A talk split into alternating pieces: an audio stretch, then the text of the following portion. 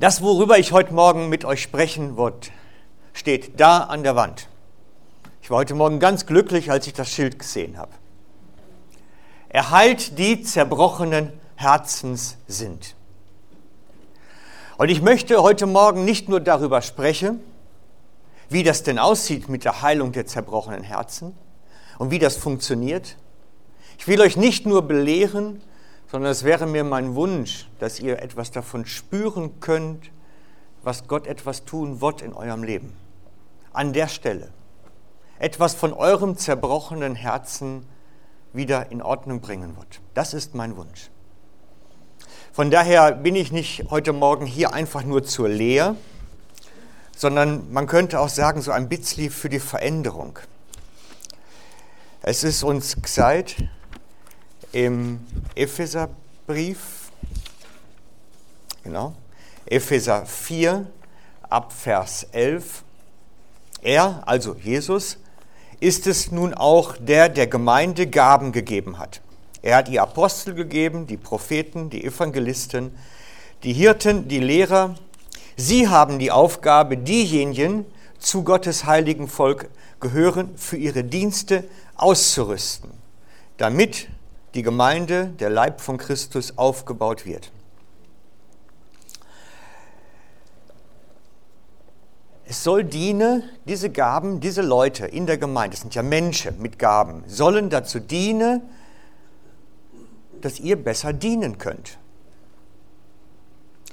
Unser Dienst ist nicht dafür da, dass sich alle ein bisschen besser wohlfühlen hier, dass es ein bisschen netter miteinander haben, uns ein bisschen wohler ist, sondern der Dienst dieser begabten Leute ist dafür da, dass wir besser dienen können, unserem Herrn. Die Ausrichtung ist damit vorgegeben. Wenn Jesus dein zerbrochenes Herz heilt, geht es nicht darum, dass es dir besser geht, sondern in erster Linie geht es darum, dass du besser dienen kannst. Wenn er dich in deiner ganzen Geschichte, an deiner Geschichte heil machen will, dient es dazu, dass du ihm dienen kannst. Jesus tut nichts in unserem Leben, dass wir uns einfach nur wohlfühlen.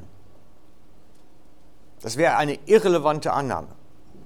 Die Ausrichtung ist immer der Dienst für ihn. Ist das okay soweit? Ja, kommt alle mit? Ich schaue so in erstaunte Gesichter. Vielleicht war das ja auch ganz was Neues.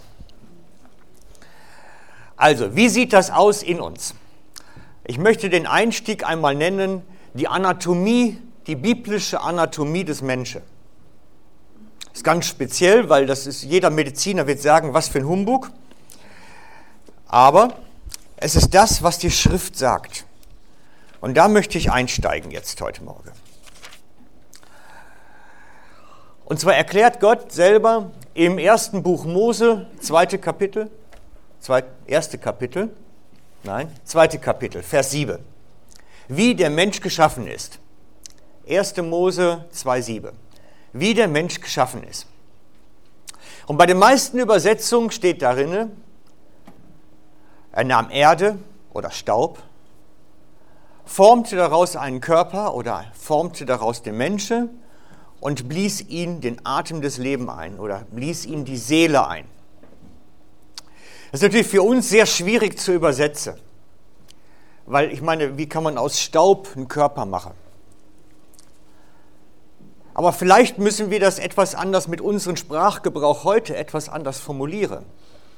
Vielleicht müssten wir ja sagen, unser Herr nahm organisches Material, formte daraus einen Körper und blies ihm die Seele hinein. Weil ich meine, Erde ist ja organisch. Jeder, der ein bisschen mit Garten zu tun hat, weiß das, dass das einfach nur lebt.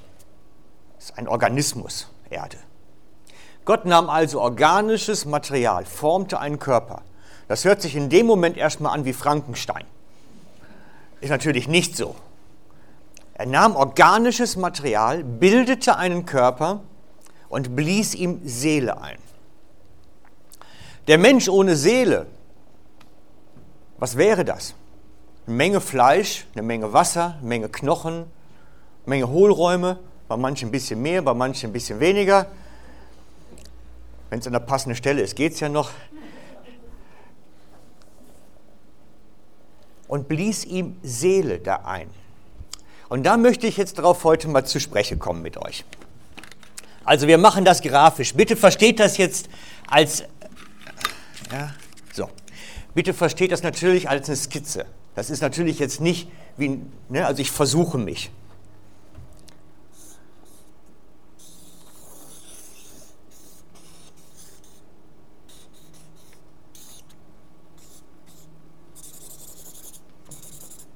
Kann man es erkennen? Bitzlich schon, ne?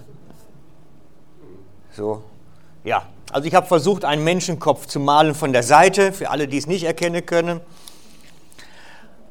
Das ist erstmal Materie, Fleisch.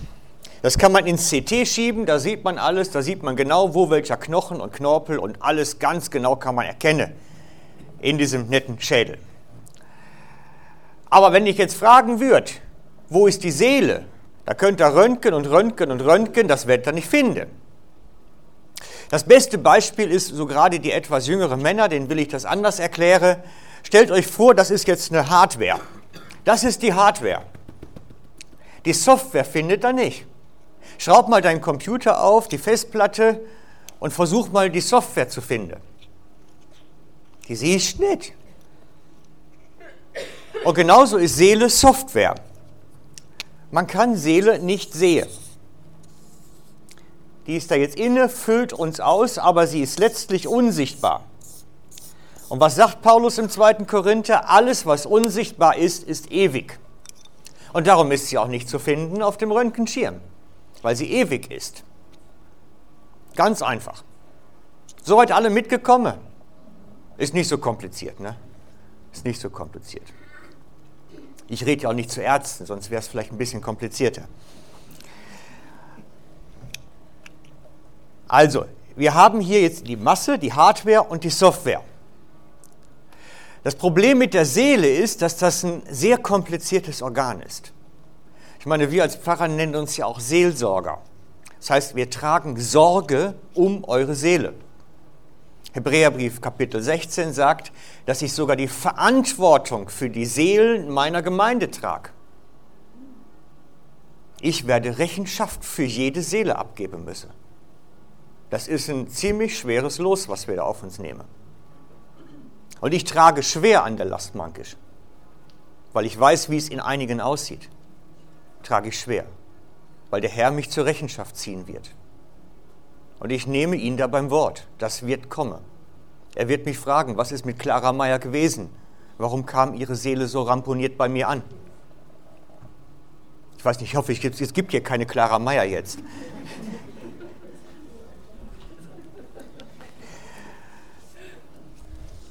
Wir tragen die Last des Seelenträgers.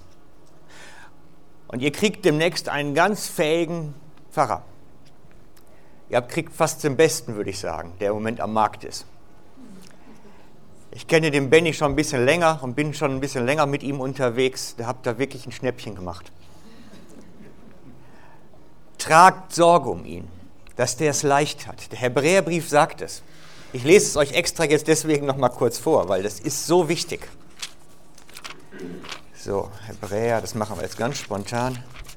Das ist das letzte Kapitel im Hebräer.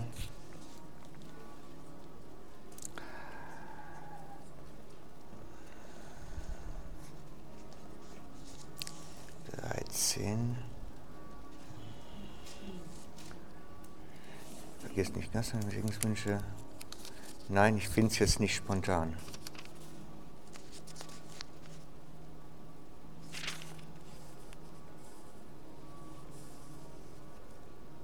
Nein, bitte? 13, 17. 13, 17.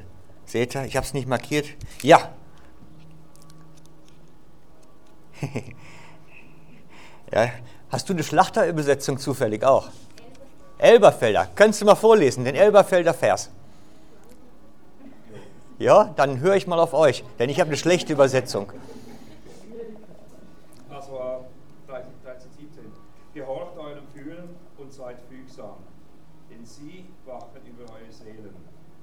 als solche die Rechenschaft geben werden, damit sie diese mit Freuden tun und nicht mit Seufzen. Denn dies wäre euch nicht nützlich. Genau. Habt Sorg, dass der Benny nicht das Seufzen kriegt. Das wollte ich damit sagen. Habt Sorg. Im Moment haben wir große Nachwuchsprobleme. Wir kriegen im Moment nicht viel Nachwuchs. Es ist ein Berufsstand, den kaum noch einer machen wird. Also, zurück zu uns hier. Diese Seele in diesem netten Menschen hier trägt nämlich über den Lauf des Lebens wird sie ramponiert, wird sie beschädigt. Die Seele kommt praktisch wie ein werksausgelieferter Computer aus dem Geschäft raus bei der Geburt und dann wird viel Schrott draufgepackt. Das ganze Leben lang. Und ich weiß nicht, wer von euch mal einen Computer versucht hat, immer und immer am Laufen zu halten. Über den Lauf des Lebens von so einem Computer kommt da so viel Schrottsoftware drauf, dass der irgendwann die Beine streckt und sagt, nichts mehr. Ich mag nimmer. Und das passiert bei vielen an der Seele. Die haben sich in ihrem Leben so viel anschauen müssen und erleben müssen, dass sie irgendwann die Biege machen und sagen, ich mag nimmer. Die streikt. Und deswegen möchte ich mich damit beschäftigen, wie zerbrochene Seele wieder heil wird. Denn wir kommen jetzt auf ein Sprachproblem als nächstes. Wenn die Bibel von Herz redet, meint sie nicht das, was wir mit Herz meinen. Wir meinen mit Herz anatomisch gesehen die Blutpumpe. Das ist das Organ in uns, das Herz, so nennt man es, was letztlich den Blut durch den Kreislauf zirkulieren lässt und uns am Leben erhält. Wenn die Bibel von Herz redet, meint sie die Seele. Denn in der Seele verankert sind unsere Gefühle. Schlagen wir mal über. In der Seele verankert sind Gefühle.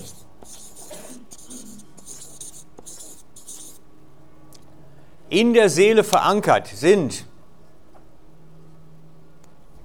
ja, wie beim Computer, unsere Erinnerungen.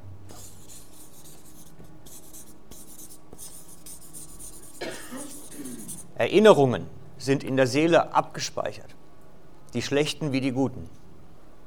Unsere Persönlichkeit ist in der Seele verankert, also unsere Identität.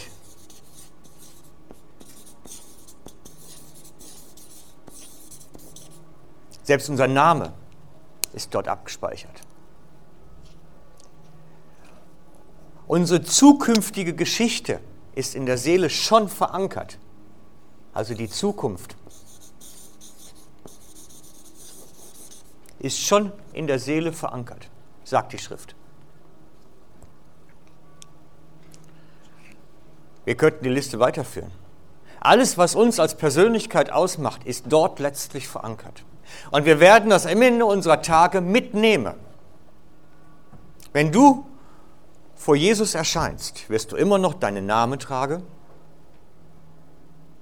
Du wirst zwar einen neuen zusätzlichen bekommen, sagt die Schrift, aber du wirst immer noch die Person sein. Du wirst deinen Namen immer noch tragen. Du wirst genau wissen, wo du herkommst und wie deine Geschichte gewesen ist, lehrt Jesus. Du wirst auch die Menschen erkennen, mit denen du unterwegs warst in der Ewigkeit. Deine Seele wird erkenntlich sein. Denkt an die Geschichte vom armen Lazarus und dem reichen Mar. Sie haben sich gegenseitig als Seele erkannt. Und das bestätigen viele solche Berichte. Das heißt, wir bleiben erhalten als Person, nur sind, wie Paulus das sagt, das Fleisch endlich los. Paulus jammert dahinterher, wer erlöst mich von diesem Körper? Aber der Rest unserer Persönlichkeit bleibt erhalten. Das heißt, wenn du vor Jesus erscheinst, bist du immer noch Karl, Clara oder wer auch immer. Du bleibst deine Person. Du nimmst sogar deinen Charakter mit. Schaut euch mal die Geschichte vom Lazarus und vom reichen Mann genau an. Der reiche Mann kommt auch in, als Seele in den Hades und fängt er an, genauso rumzukommandieren, wie er es zu Hause getan hat. Zu Hause hat er immer gerufen, bringt den Wein, bringt das Essen. Und im Hades ruft er rum, schickt den Lazarus, der soll meinen Brüdern Bescheid sagen. Der hat seine Persönlichkeit gar nicht abgelegt. Er meint immer noch das Kommando führen zu können, obwohl es ihm ja schlecht geht. Das heißt, wir nehmen ganz, ganz, ganz viel von uns mit. Und darum so diese Geschichte mit, das letzte Hemd hat keine Tasche. Jo, das ist schon richtig, wenn es um deinen Besitz geht. Aber ich denke, die Tasche mit deiner Persönlichkeit, die schleppst schon mit. Und da können ganz schön Altlasten drin sein. Also, all das, was uns bildet, was uns zur Person macht, schleppen wir mit. Und das ist das, was unser Leben an uns tut. Es ist ja manchmal nicht mal das, was wir selbst entscheiden. Manchmal ist es ja wirklich das, das was Leben mit uns macht. Wenn ich mir manche Lebensgeschichte anhöre, dann denke ich mir, das sind eigentlich Selbstmordkandidaten. So, was die mitgemacht haben, das geht gar nicht. Und man sieht das auch bei Personen, die im Bürgerkriegsgebieten gelebt haben.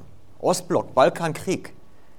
Die Seele ist dermaßen ramponiert, dass es zu ganz niedrigen Gewaltschwelle kommt, dass das Gewissen wie abgestumpft ist. Da hat die Seele massiv Schaden gelitten. Das, was man sieht und erlebt, macht etwas mit einem. Zwangsläufig. Und es macht mit jedem von uns etwas. Manchmal ist es der Arbeitgeber, der uns so zusetzt und damit unserer Seele Schade zufügt. Manchmal sind das Verwandtschaft. Das passiert. Das ist unser Leben hier. Dem einen etwas schlimmer und dem anderen etwas weniger schlimm. Aber jeder wird ramponiert. Und jetzt kommt unser wunderbarer Herr ins Spiel. Denn da passiert etwas dann, wenn wir anfangen, mit Jesus zu laufen. Da passiert etwas. Wenn wir verbal ausdrücken, wir geben ihm unser Leben, da passiert in uns etwas. Und das, was da in uns passiert, hier, nehmen wir mal schwarz, in unserer Seele wird Heiliger Geist ausgegossen. Der Raum, wo, den, den Gott einnimmt in unserem Leben, ist in unserer Seele verankert. Es beginnt hier und hat dann Einfluss auf unsere Gefühle, auf unseren ganzen Mensch, auf unsere Persönlichkeit, auf unseren Charakter hat es Einfluss. Das heißt, sein Heiliger Geist wird letztlich in die Seele ausgegossen. Könnt ihr mir soweit folgen? Ja, Kurzes Lebenszeichen, ja, alle noch da. Also, das wird in unsere Seele ausgegossen. Aber Jesus sagt natürlich, ich lese jetzt aus Markus 7, Vers 21, denn von innen, aus dem Herzen, sagen wir mal Seele, das ist ja der Sprachgebrauch des Menschen, kommen Gedanken, die böse sind. Unzucht, Diebstahl, Mord, Ehebruch, Habgier, Bosheit, Hinterlist, Zügellosigkeit, Missgunst, Verleugnung, Überheblichkeit und Unvernunft. All das Böse kommt von innen heraus. Das heißt, aus unserer Seele kommt das Schlechte wie das Gute. Das sagt die Schrift ja auch. Aus unserer Seele kommt das Schlechte wie das Gute. Und das, was, was wir so schlimm empfinden und was auch vor allen Dingen Paulus so schlimm empfindet, der ist da ja ganz deutlich mit seinem Sprachgebrauch, er sagt, ich als Christ, als geisterfüller Mensch kann Schlechtes tun und Gutes tun. Ich bin fähig dazu. Es ist, als würde hier eine Trennlinie in der Seele irgendwo laufen. Ein Bereich, der vom Heiligen Geist erfüllt ist und ein Bereich, der immer noch alter Mensch ist, wo es krampft. Römer 8, nee, Römer 7 ist das, 15. Ich verstehe selber nicht, warum ich so handle, wie ich handle. Denn ich tue nicht, was ich tun will. Im Gegenteil, ich tue das, was ich verabscheue. Und das sagt er als geisterfüllter, vollmächtiger Mann. Er kämpft damit. Und er bringt diesen Sprachgebrauch auf, da kämpft der Geist gegen das Fleisch. Das ist der paulinische Sprachgebrauch dafür. Und das ist ein Kampf, der findet vor allen Dingen hier statt. Fleisch gegen Geist. Und er nennt den unerlösten Teil in uns das Fleisch und den lösten Teil in uns den Geist.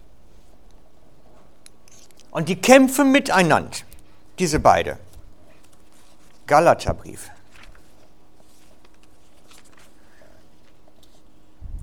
Galater 5, 17. Denn die menschliche Natur richtet sich mit dem Begehren gegen Gottes Geist. Also der Fleisch gegen das Geist, bei anderer Übersetzung. Die menschliche Natur, die alte Mensch, gegen den neuen Menschen. Und der Geist Gottes richtet sich mit seinem Begehren gegen das Fleisch, gegen die menschliche Natur. Die beiden liegen im Streit miteinander. Und jede Seite will verhindern, dass ihr das tut, wozu die andere Seite euch drängt. Der eigentliche Kampf findet in uns statt, in unserer Seele und damit in unserem Denken, in unserem Fühlen, in unserem Charakter. Da finden die eigentlichen geistlichen Kämpfe statt. Und es ist ein massives Kämpfen in uns. Das ist natürlich für Menschen, die nicht Christen sind, die also diesen Bereich noch gar nicht haben. Die leben ja nur den anderen Teil. Kein Problem, keine geistlichen Kämpfe. Aber wir, die, die wir den Heiligen Geist in uns tragen, wir sind am Ringe. Warum ist das so? Paulus erklärt das. Er sagt, dass unser Fleisch hier, der Teil, angestachelt wird vom Bösen. Durch die Lust der Augen, durch Begierden. Dieser Teil wird wie gekitzelt, gelockt ständig, verführt. Und dann fangen die wieder an zu streiten miteinander. Praktisches Beispiel.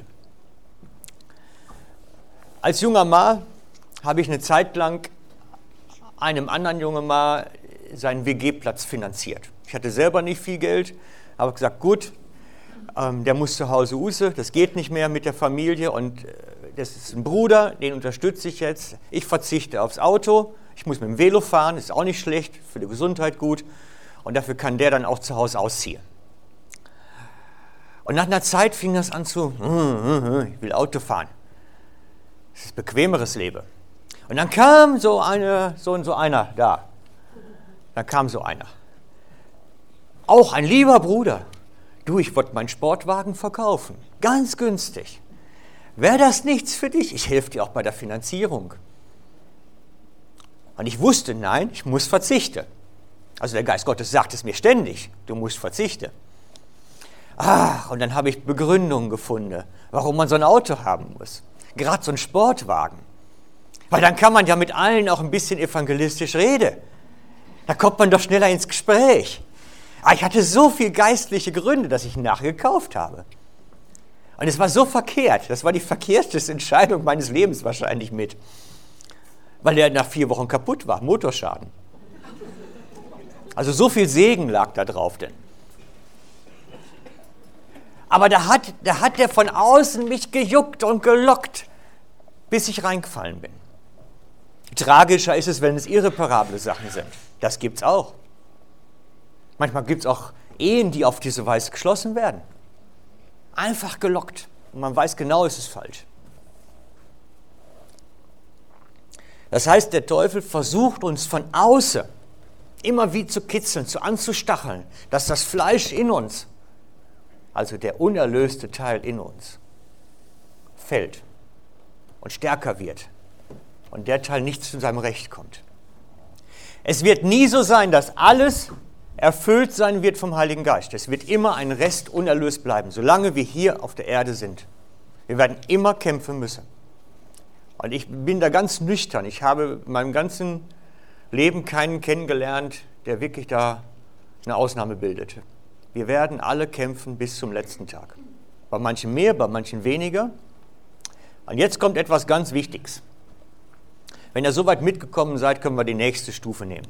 Kann ich euch wieder ein bisschen herausfordern. Der Geist Gottes in uns ist nicht überall gleich groß.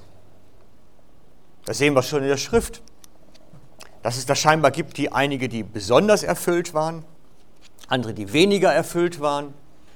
Damals hat man es vor allen Dingen an ihrer Vollmacht festgemacht. Heute machen wir es eher an Charakterfragen fest. Es scheint so zu sein, als wenn Geist Gottes in uns größer sein kann und kleiner sein kann. Das heißt, es gibt Dinge, die den Geist Gottes in uns fördern, sein Ausbreiten in uns fördern. Und dann gibt es eine Formulierung im Petrusbrief, da heißt, dämpft nicht den Geist. Das heißt, man kann ihn auch dämpfen, wie Zurückdränge. Das heißt, das ganze, dieser ganze erlöste Teil ist beweglich in uns. Es kann sich ausdehnen und viel Raum einnehmen und es kann kleiner werden. Und manchmal spüren wir das sogar. Ich weiß von euch, dass es viele hat, die das spüren. Und zwar könnt ihr das daran merken, dass wenn ihr irgendwo gelockt werdet vom Fleisch, in die Sünde fallt, dass ihr wie spürt, als wenn ihr von Gott ein Stück zurücktretet. Als wenn seine Nähe nicht mehr so stark ist, seine Gegenwart nicht so permanent ist. Als wenn, nicht als wenn sich Gott zurückgezogen hat, aber als wenn eine Kluft dazwischen ist. So fühlt sich das an, wenn Geist Gottes in uns kleiner wird. Und ich merke es bei mir selber so. Und das Einzige, was dann hilft, ist schnell auf die Knie und Herr, bitte vergib mir. Es tut mir so leid, wieder ein Seich gemacht. Und dann merke ich und spüre ich, wie Heiliger Geist sich wieder ausbreitet, wie er wieder größer wird, wieder Raum einnimmt, weil er sich wohlfühlt in mir. Darum ruft Paulus auch selbst Christen immer wieder zur Umkehr. Er sage, kehrt von euren Wegen um, von eurem Handeln um, und damit sich Geist Gottes in uns ausbreiten kann und das Ganze eine dynamische Geschichte wird. Im Epheserbrief gibt es sogar noch Dinge genannt, die zusätzlich das noch fördern. Im Epheser 5, Vers 18 steht, Lasst euch immer wieder, das ist leider nicht ganz korrekt wiedergegeben in der Übersetzung, lasst euch immer wieder vom Geist Gottes erfüllen, indem ihr miteinander Loblieder singt, zum Beispiel. Psalme, Lobgesänge, von Gott eingegebene Lieder, jubelt aus tiefstem Herzen zur Ehre Gottes, dankt dem Vater. Lobpreis, Dank hilft den Heiligen Geist in uns, sich auszubreiten, Raum einzunehmen. Das ist eine ganz nüchterne Feststellung. Wenn du merkst, du hast ein Defizit, du, das Fleisch ist in dir zu stark, fang an mit Lobpreis. Bei mir verhebt es nicht so gut, also das ist nicht so meins. Meine Frau, die mag das. Die schmeißt sich eine Lobpreis-CD an und dann fängt sie an, ihre Gedanken an, das zu füllen und dann geht es besser. Ich muss andere Sachen machen. Da sind wir alle sehr unterschiedlich. Tu das, was dem Geist Gottes in dir Raum verschafft. Schaff da dran. Okay, soweit? Alle mitgekommen noch? Ja, schön. Ich weiß, das ist viel.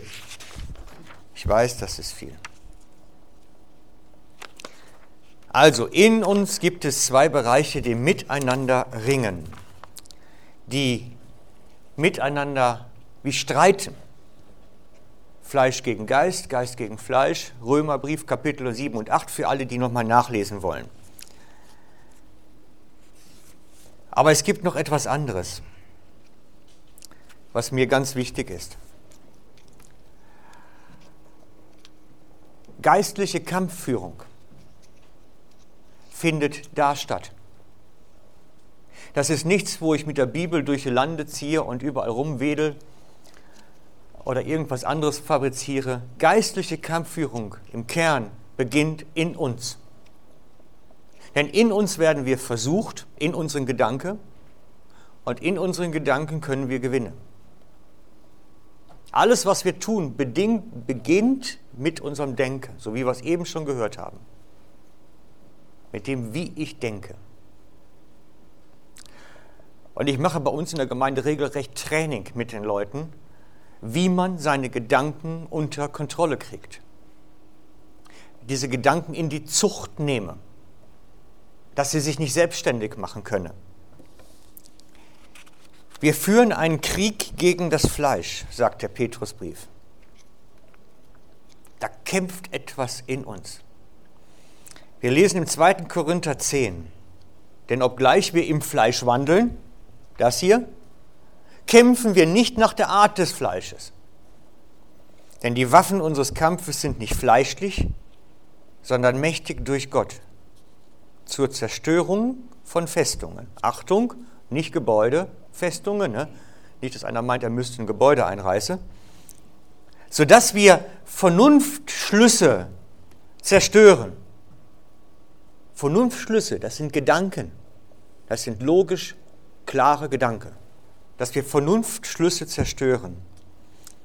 Und jede Höhe, die sich gegen die Erkenntnis Gottes erhebt. Und jeden Gedanken gefangen nehmen zum Gehorsam gegen Christus. Das ist das Trainingsfeld. Dass wir lernen, die Gedanken gegen Christus oder gegen das von Christus geleitete Leben, das wir führen sollen, gefangen zu nehmen. Wir müssen lernen, Gedanken gefangen zu nehmen. Und wir können sehr wohl rausfinden, wer ist da jetzt aktiv? Geist Gottes in uns oder das Fleisch? Wir spüren das Reden in uns. Es ist wie zwei Stimmen, die wir in uns tragen. Stimme des Fleisches und die Stimme des Geistes. Es ist wie etwas, das in uns stattfindet. Und so ringen die beiden miteinander. Und das fängt, läuft hier in Gedanken, da in meinem Kopf. Da gibt es die Versuchungen und da gibt es die Kämpfe. Wir sollen Gedanken gefangen nehmen. Wie geht das? Ich hatte am 30.01. hatten wir Zeugnisgottesdienst und da war eine ältere Frau da, die wirklich einen Durchbruch das Jahr geschafft hat. Und die erzählte von ihrem persönlichen Durchbruch. Und ich fragte sie so dann, wie sie denn jetzt das jetzt gerade lebt, wie das praktiziert. Und da sagt sie, wenn die Gedanken dann wieder kommen, dann schmeiße ich sie raus. Dann sage ich ihnen, geht, geht. Und nehme den Namen Jesu und schmeiße sie raus aus meinem Leben. Und es funktioniert.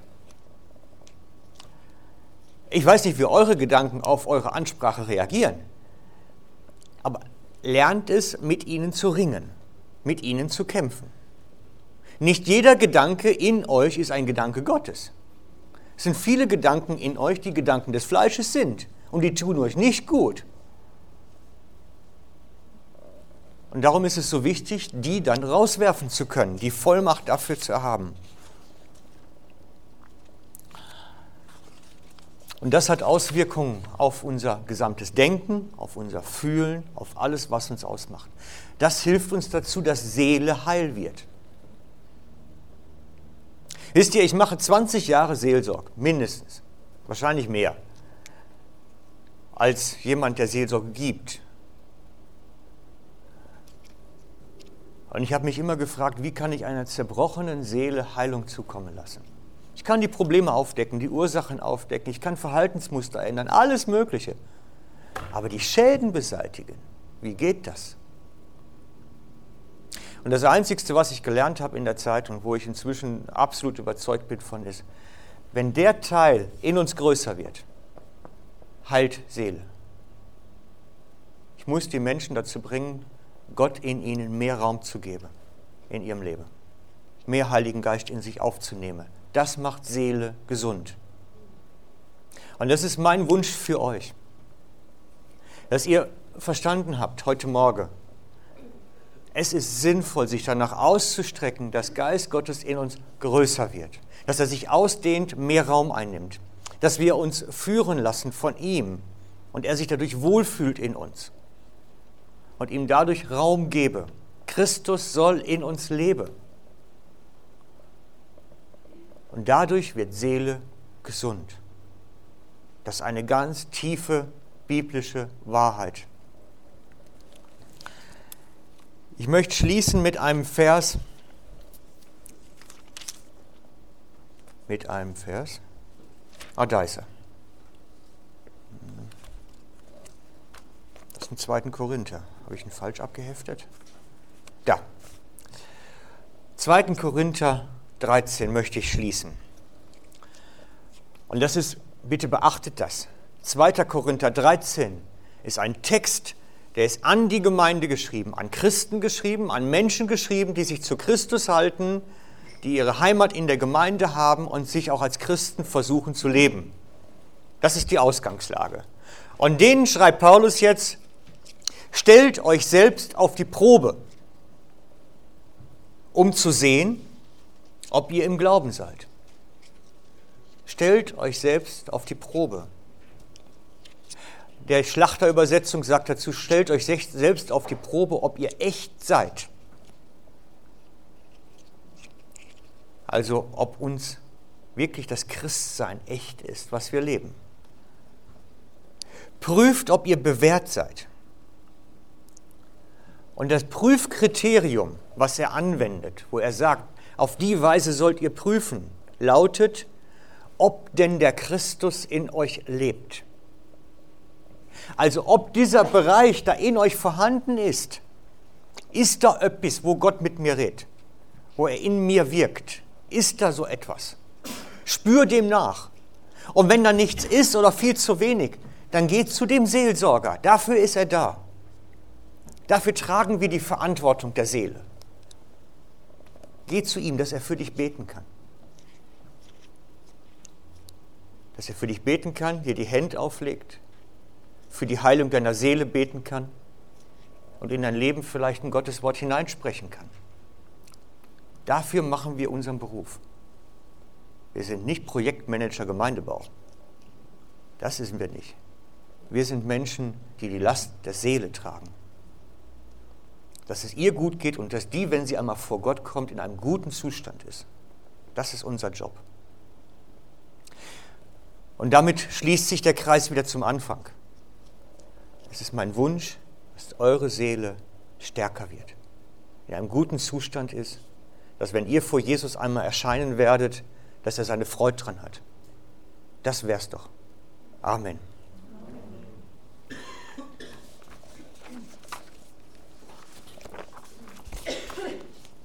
Betest du noch oder soll ich beten? Ich darf gerne beten, das ist gut.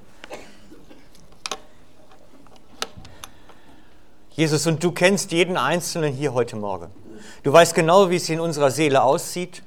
Du weißt ganz genau, was wir erlebt haben und was uns schon widerfahren ist, dass die Seele in uns Schaden genommen hat. Und wir bitten dich, dass du in uns mehr und mehr Raum nimmst, dass dein Heiliger Geist in uns mehr und mehr am Wirken ist, damit unsere Seele wieder gesund werden kann und einen guten Zustand bekommt. Dass unsere Ängste, unsere Hoffnungslosigkeit, unsere Trauer, all das, was in ihr wirklich nicht gut ist und was vom Schaden herkommt, dass das heil werden kann. Bitte wirke du durch deinen Geist in uns mehr und mehr. Danach wollen wir uns ausstrecken und danach wollen wir suchen. Wir wollen dir vertrauen, dass du dein Werk in uns tun wirst. Dir sei Ehre, Herr. Amen. Amen.